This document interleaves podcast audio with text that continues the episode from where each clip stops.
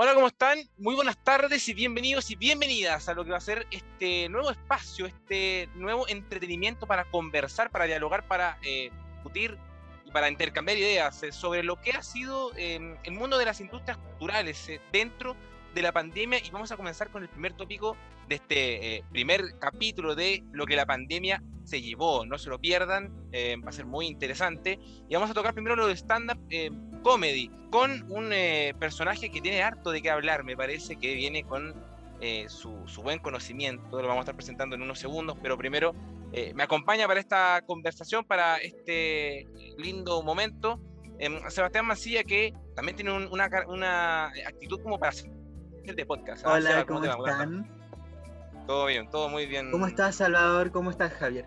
Ahí está Javier, bueno, ya lo presentó Seba, pero vamos entonces de lleno con el entrevistado del día de hoy, don Javier Manríquez Guorororoy.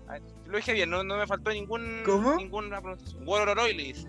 Faltó una, faltó una. Faltó Ah, una. oh. Muy bien, perfecto. Don. Javier, ¿cómo te va? Muy buenas tardes, bienvenido. Hola, ¿qué tal, Salva? Hola, ¿qué tal, Seba? Hola a toda la gente que, que escucha este, este naciente podcast. Feliz de estar acá eh, convers- conversando de, de cosas que me gustan mucho, que es eh, el humor y el sufrimiento. Ay, de sufrir. No, no, no, es un poquito de comedia, un poquito de comedia. No me gusta tanto sufrir, Bien. pero, pero feliz de estar acá conversando con usted. Les puedo presentar un poquito mi experiencia. Por favor, Eh, cuéntanos, ¿qué fue lo que te llevó a hacer stand-up? yo fui guionista mm, primero de la película de Kramer, de la segunda película de Kramer, El Ciudadano Kramer. Eh, trabajé con él varios años, tuve el honor de trabajar con Stefan, de, ya somos, tengo el, el honor de, de considerarme su amigo. Eh, trabajé con la Jenny Cavallo también, siempre detrás de cámara, como, como una especie de asesor de guion, asesor creativo. Y después hace poquito empecé a, a yo pararme delante de, de las cámaras, digamos, delante de los escenarios a hacer stand-up. Entonces tengo como, tengo como este camino que, que va acompañando grandes maestros eh, y maestras y ahora probar un poquito a- sobre el escenario que, que es otra cosa, o sea, todo lo que uno, toda la experiencia previa da lo mismo porque frente al escenario es, es muy distinto y más todavía eh, online, que es lo que me imagino vamos a conversar hoy día. Eh, pero respondiendo un poquito tu pregunta, Seba, nada, a mí me, me encanta la comedia, la verdad. Yo de chico veía mucho cable, eh, era fanático de este programa Saturday Night Live que lo daban en el Sony, eh, los 2000 más o menos, era un, un programa histórico de Estados Unidos. Y, ¿Y el y nada, happening mi con Ja o no eres tan viejo? También, también el happening. Bien. supuesto. No, el humor, el, el de jueves, de Chincolajote. ¿Cómo ha sido este, este cambio y cómo te has tenido que adaptar? Obviamente ahora, eh, 2 de se- septiembre del 2021, hay más eh, permisos, estamos en fase 4, pero hace un año cuando la pandemia estaba bien fuerte, ¿cómo ha sido eso para ti? Em, y bueno, también eh, llevando al análisis, ¿cómo ha sido el hecho de poder, eh, de poder regresar eh, de manera, eh, de a poquito, a, a volver a, a tener a la gente de frente, no en una, no en una cámara?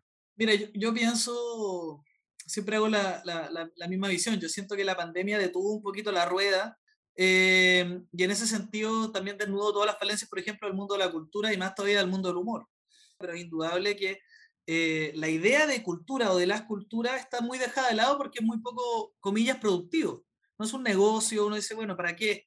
Para, o sea, ¿dónde, ¿dónde ponemos las lucas? Porque no, no tiene esta idea un poquito capitalista, ¿no es cierto?, de generar un producto. Entonces, ¿qué es lo que pasa? Que todas las personas, todos los actores y actrices de, de este campo quedaron un poquito desnudos frente a eso y trataron de, de arreglárselas como, como pueden. Yo me imagino Mm. que, que en ese sentido, menos mal que son gente creativa, porque tienen que inventar alguna manera de sobrevivir.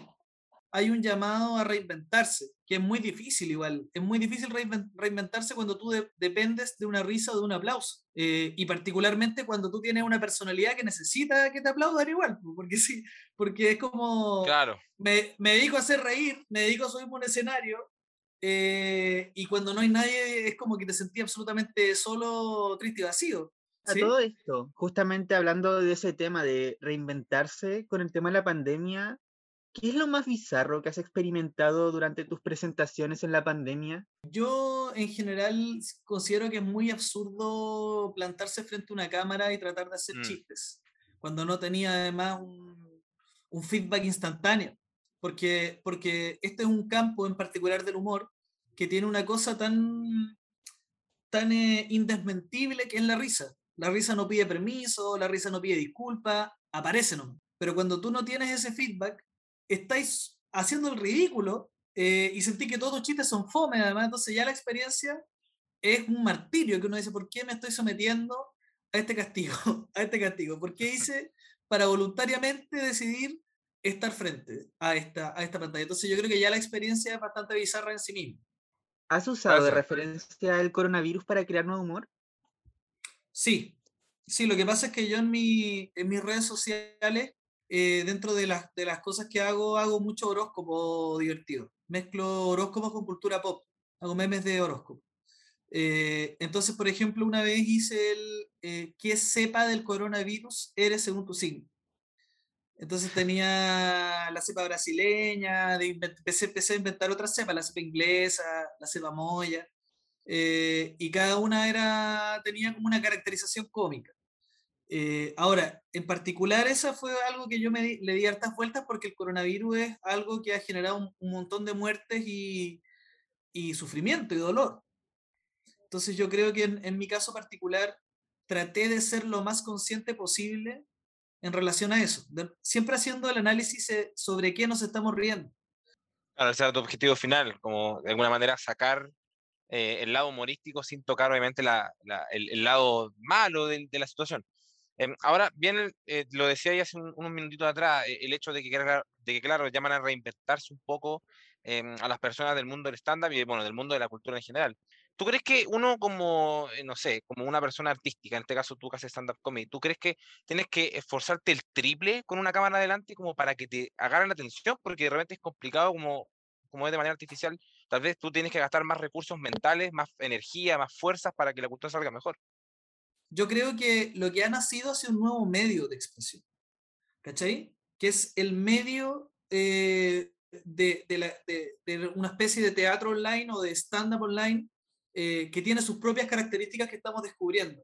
Y en ese sentido, cada uno de nosotros y nosotras, nosotros, eh, encuentra una manera de relacionarse o de expresarse en ese medio.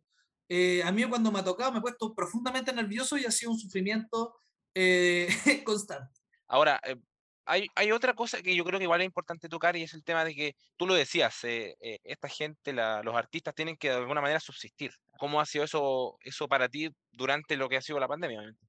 Yo tengo la suerte de tener un trabajo que, que, se, que se pudo adaptar muy bien al formato virtual. Eh, entonces, en ese sentido, eh, muy consciente de, de, los privilegios que uno tiene, creo que, que contar con un trabajo que, creativo de, que, tuvo esa flexibilidad me permitió poder concentrarme en mi espacio y poder generar contenido muchas veces que no, que no sea solo que no sea solo de presentaciones, sino también de memes, de diseños, de, de otro tipo de cosas. Eh, uno, uno, ve a tu, uno entra a tu, a, tu, eh, a tu Instagram, por ejemplo, que lo tengo acá, que, que tiene harto, harto meme, harta, harta diversión. ¿eh? Tú también utilizas esta red social como para generar, de alguna manera, alguna risa, alguna carcajada a las personas. fuera del estándar, sino básicamente haciendo el, humor. es muy, muy interesante ver ese punto de que tú, tú de alguna manera sientes que llevas el humor siempre a todas las, de alguna forma, de todas las formas que tú puedes, de manera presencial, de manera virtual en un stand-up o también de manera eh, virtual eh, con el Instagram, con alguna publicación.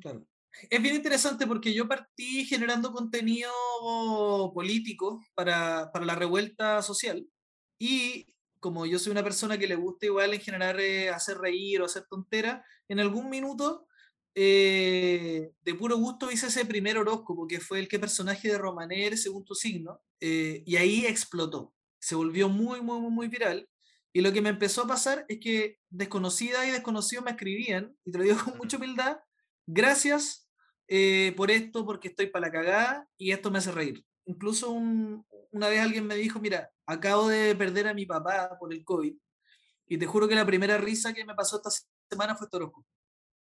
Qué potente que te llegue un mensaje así. Es súper potente, independiente del número de seguidores o el número de lo que sea. Y, y, yo sí creo en la responsabilidad social. Claro, eh, agregarle un poco de, de ese sazorra, de ese condimento a lo que es eh, pasar eh, tiempos difíciles con un poco del humor, que para ti es lo que más te, em, te caracteriza. Mira, estamos ya terminando esta bonita sección, esta conversación que estamos teniendo contigo, Javi, sobre lo que ha sido la, el stand-up básicamente la, este aspecto cultural dentro de, la pandemia. Pero para, ir cerrando, ¿qué, ¿qué, mensaje das luego de tal vez pasar por todo lo que pasó durante la pandemia eh, encerrado a, full y tener que de alguna manera reinventarse, no solo tú tal vez, sino todo el mundo, eh, el espectro cultural de nuestro país. Eh, ¿Qué reflexión final haces? Hemos vivido una serie de remesones y despertares grandes, partiendo por, la revuelta social y sin duda a raíz de, del COVID que de alguna manera nos obligó a paralizar algo que nunca pensamos que se iba a paralizar. Entonces, yo pienso que finalmente lo único con lo que nos vamos quedando son nuestras vinculaciones nuestro vínculo, aquello que, que sentimos, aquello que, no, que nos mueve, que nos, hace, que nos hace sinceramente latir el corazón. Claro, mira, buena reflexión, de alguna manera de apreciar estos momentos importantes eh, que uno va teniendo durante eh, los tiempos y también de cárcel a estas personas o de hacer cosas, de atreverse. Ya estamos cerrando entonces, em, eh, Javi, pero para, para, lo último, yo sé que tú tienes algunos espacios donde la gente te puede encontrar, donde la gente te puede ir a ver, donde te puede escuchar. Mi Instagram yo lo, lo, había, lo había escrito antes de pensar en, en generar contenido, entonces es medio difícil, pero es Wororororoi.